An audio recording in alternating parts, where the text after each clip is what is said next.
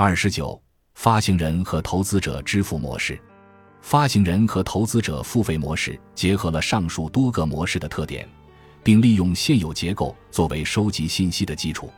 在这种模式下，经发行人和投资者认可的评级机构将被指派对新发行的债券进行评级。一开始，所有机构将公平轮流得到评级分配，除非他们无法或不愿意对特定债券进行评级。到后面，评级项目将根据评级机构的表现进行分配，表现优异的机构将获得更多的分配。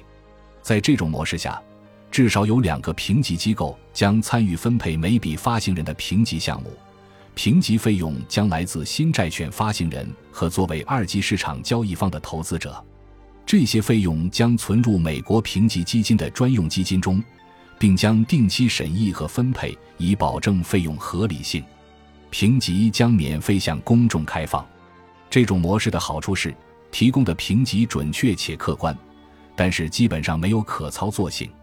通过分析上面这些新的业务模式，我们可以发现，他们主要以信用评级用户为评级费用的支付方，从而降低了发行人的影响。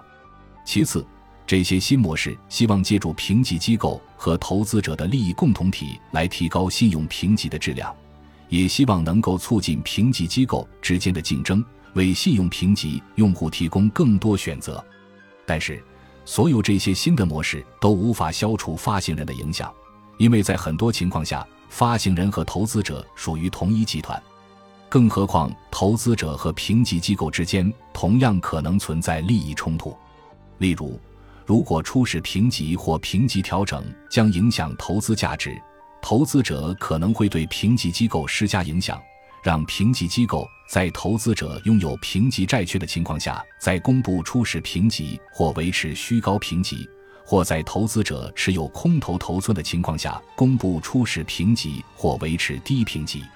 也就是说，评级机构可能会被迫发布有利于投资者的评级，因为投资者将决定哪些评级机构将收取费用。最后。无论是引入第三方平台的模式，还是发行人和投资者付费的模式，执行起来难度非常大。